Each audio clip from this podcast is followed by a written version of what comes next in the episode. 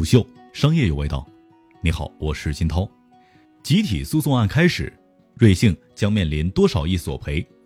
据彭博社的报道，瑞幸咖啡美国的集体诉讼案已经指定首席原告和律师事务所瑞典养老基金和美国路易斯安那州警察养老和救助基金为首席原告，并且也已指定了投资人的代理律师事务所。报道称，两家基金表示，在瑞幸咖啡的投资上损失了六百九十万美元。从而在和其他原告争夺首告资格当中胜出。在案件当中，有最大经济利益的投资者通常被任命为领导原告或者是首席原告。据了解，自瑞幸咖啡于二零二零年一月底遭到浑水做空之后，已经有多家律所提出征集受害投资人的通知，并且申请立案。根据美国集体诉讼案的惯例，法官已经合并所有关于瑞幸咖啡的集体诉讼请求，在纽约南区法院立案。曾经有业内人士评论，瑞幸咖啡历史上最高估值曾经超过了一百二十亿美元，所以该公司将会面临高达一百一十二亿美元的集体诉讼赔偿。本文从美国集体诉讼案的历史和经验来分析，瑞幸咖啡的集体诉讼将会如何展开，投资人将获得多少赔偿。首先，我们来了解一下什么是集体诉讼。根据1966年美国的联邦民事诉讼规则第二十三条规定，集体诉讼制度首先需要满足以下的四点：一、集体中成员众多，合并所有成员在实际上不可行；二、集体成员拥有共同的法律或者是事实上的问题；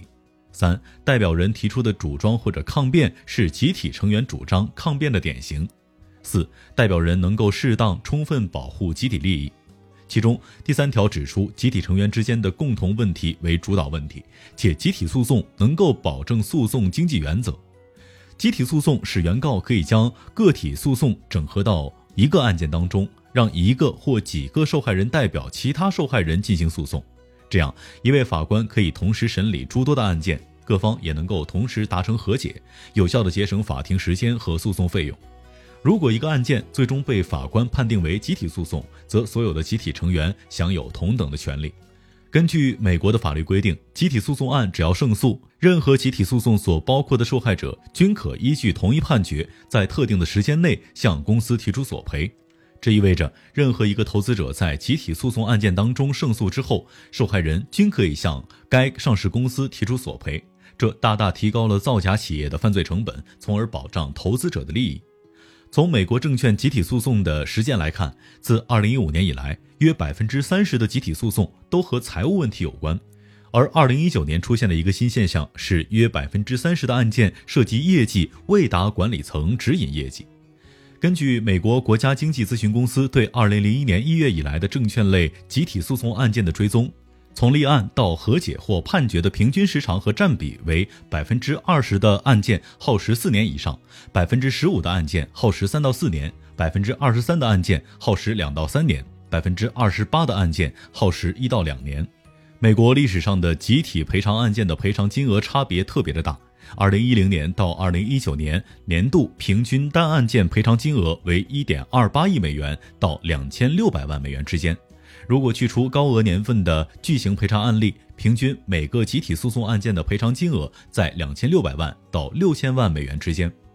有律师曾经表示，以二零二零年以来至今作为时间段来计算的话，参考瑞幸咖啡最高股价和最低股价以及总股本，可粗略的计算出瑞幸咖啡将面临总计约一百一十二亿美元的赔偿。但是这样的计算方式太过简单粗暴。集体诉讼赔偿金额依据什么来确定呢？此前，法院将原告买入证券价格和误导性信息或遗漏被纠正之日的证券价格之间的差额作为原告的损失，但是该计算方法存在明显的缺陷。由于证券市场的投资和投机的双重性，决定了证券价格的变化不会是单一原因所致，即被告股价的下跌可能是由被告欺诈行为之外的原因，比如股市的系统性下跌所引起。一名多年参与美股集体诉讼案件的律师表示。原告需要举证其损失是由瑞幸违法行为造成，并且要具体论证损失金额如何得出。但因为证券市场交易的频繁性、复杂性、环境的多样性，这一过程将会非常的繁琐。如果瑞幸咖啡的集体诉讼案件最终和解结案，投资者能够拿回多少损失呢？律师表示，根据经验，最终调解的结果大概是赔偿投资者损失的百分之二十到五十。瑞幸造假事件已经导致公司股价大幅下滑，并被纳斯达克交易所勒令退市。未来，瑞幸咖啡除了集体诉讼，还将面临 SEC 罚款。业内人士表示，两者都将会是旷日持久的拉锯战，但具体数额也会充分考虑公司的偿付能力。目前有近两百五十家中国企业在美国上市，其中大部分都曾经成为集体诉讼的对象。企业被做空、股价下跌、增发、财务造假等因素，往往成为公司被集体诉讼的原因。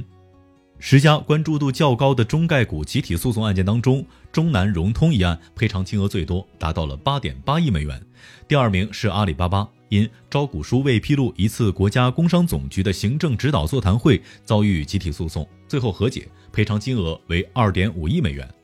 除此之外，其他诉讼案金额多在数百万美元之间。从时间跨度来看，最长的是中国绿色农业和分众传媒诉讼案，历时近五年的时间；最短的也耗时近两年时间。还有很多的案件仍在进行当中。虎嗅商业有味道，我是金涛，四点水的涛，下期见。